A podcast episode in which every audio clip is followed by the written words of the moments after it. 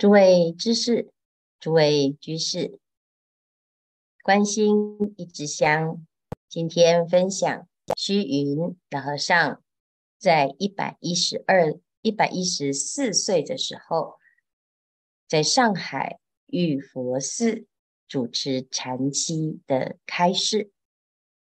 禅七开示收录在虚云老和尚方便开示当中。禅期的第二日，正逢正月初十，老和尚为大众开示参话头，克其取证。打七这一法是克其取证最好的一法。古来的人根器敏利，对这一法不常表现。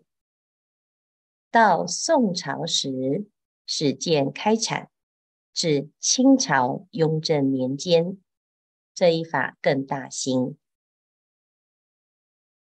雍正帝在皇宫里也时常打七，他对禅宗是最尊重的，同时他的禅定也是非常好的。在他手里悟道的人有十余人。扬州高敏寺的天慧彻主，也是在他会下悟道的。这一段说明打七是克期取证，过去不需要特别的方法，很容易就随文悟道，或者是在修正的功夫上很有成就。但是慢慢的，在宋朝开始，因为有禅堂，所以就开始有了禅禅七的流行。到清朝的时候呢，雍正皇帝喜欢禅宗，也喜欢禅修，所以开始有了所谓的禅七。那为什么叫做禅七呢？啊，其实啊。就是以七天为期，好，所以打七的题目叫做参禅，这个堂叫做禅堂，禅者梵语禅那，此名静虑。而禅有大圣禅、小圣禅、有色禅、无色禅、声闻禅、外道禅等。宗门下的这一禅称为无上禅。如果有人在这个堂中啊，把疑情参透，把命根做断，那就是即同如来。故这禅堂又名选佛场，亦名般若堂。禅堂的意义就是克其取证。好，那。克己取证的意思是什么呢？由于雍正皇帝推崇禅堂，所以他规定很多的规矩法则，禅门下的一切规矩法则，皆由他大整一番，有是中风大正。这个方法有效，所以就开始流行。过去啊。修行是个人自己依照自己的根性机缘而修行。从雍正帝开始，就有了一个所谓的禅修禅七，因此禅宗的宗风就大振，人才也出了很多，所以规矩是非常要紧的。这种克期取证的法则，犹如儒家入考试场，依题目作文，依文取考，有一定的时间，就是以七天为期，或者是有以禅期的时期，有可能是十个期，也有也有十一个期，但是呢，基本上最短最短。要以七天为期，在这七天当中，每个人都有一个目标，我要测见本来面目，就像考试一样，有一个题目，进入了考场，在这个期间不可以出考场，行住坐卧都一直在这个考场。那这个考场呢，又叫做选佛场，因为在这里面所修的禅法，就是要把疑情参透，把命根做断，就是了生脱死，要把无始以来会轮回的这个根源啊，要把它去除，这就是即同如来。所以这一段呢，就在讲禅堂，禅堂。在哪里呢？我们现在在修行，这一念心就是我们的禅堂。提起正念，在正念的当下，反照自心，体念、照念、参，这就是禅堂。这堂里所学的法，都是无为法。无者，无有作为。即是说，无一法可得，无一法可为。若是有为，皆有生灭；若有可得，便有可失。故经云：但有言说，都无实义。如诵经、礼忏等，尽是有为。都属言教中的方便权巧，宗门下就是教你直下承担，用不着许多言说。那如此看呢？不诵经、不礼忏吗？在有为法当中，要先知道诵经诵的是一部什么经，礼忏礼的。是什么忏？所有的忏法都有目的，要忏除自心所起的业障。诵经为了明心，我们要明白修行的方法与要领。但是如果只有执着诵经礼忏，那还是在有为法上，没有办法。彻见自心，因此这些方便善巧达到目的之后呢，要直下承担，回到无念、无为、无作的这一念心。就像现在每天从早到晚的忙碌，忙碌不管做什么都是有为，有为法要回归到无为法。就在这一念心，所以明白这个方法了之后呢，我们就可以修行参道。昔者有一学人参南泉老人问：如何是道？回答：平常心是道。南泉普愿禅师，他在唐朝是非常。有名的一个禅，这个禅师啊，修行着重在生活，所以大众去问，很是受用。你平常在生活中要怎么修？否则每一个人都在自己的生活中忙碌，难道我们都没有机会明白自己的心吗？所以。只要会修，处处都有修行的机会。那怎么修呢？平常心是道。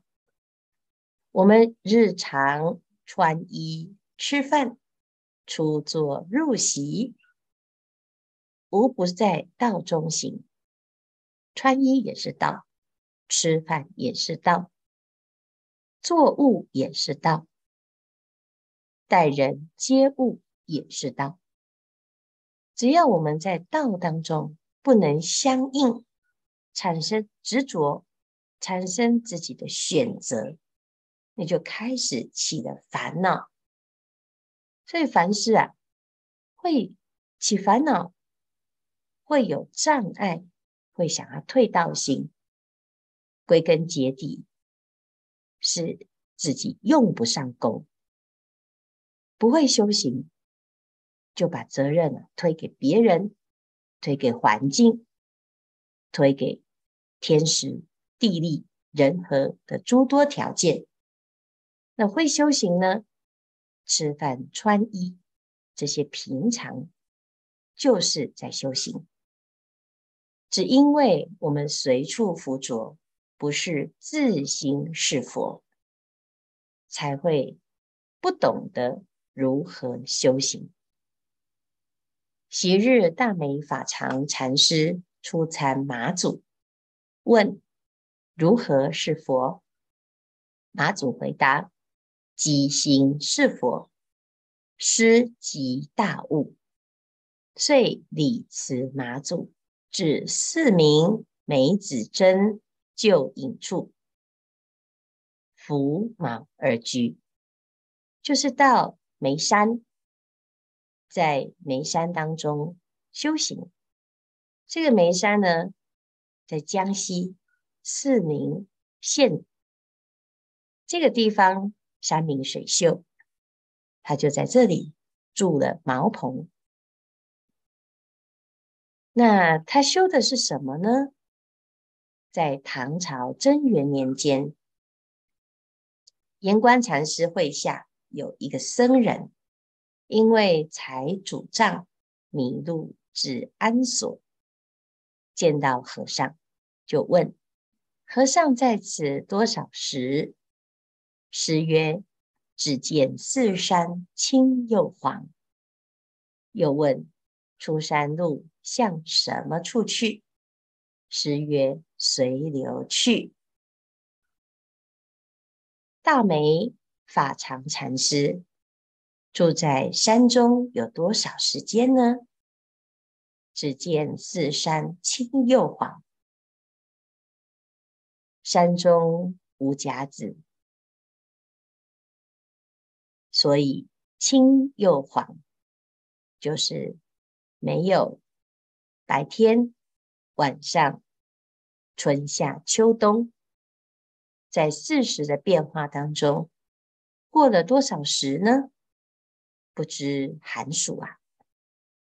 那在这里，这个僧人呢，就告诉延官禅师，延官说：“我在江西曾见一僧，日后不知消息。”莫是此僧否？这是一个奇僧啊！我曾经见过他，但是后来呢，就不知所踪，也不知道他是如何。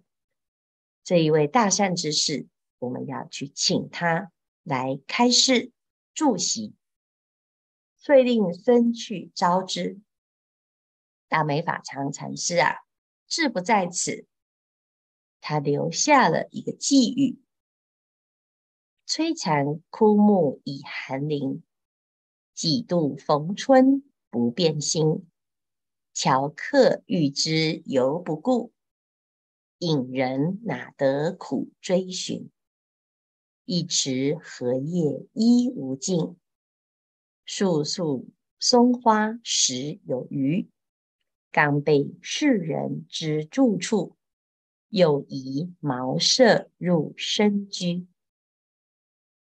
到哪里去了呢？又到云深不知处深居。他说：“这个世间呐、不管春夏秋冬，不管寒暑冷暖，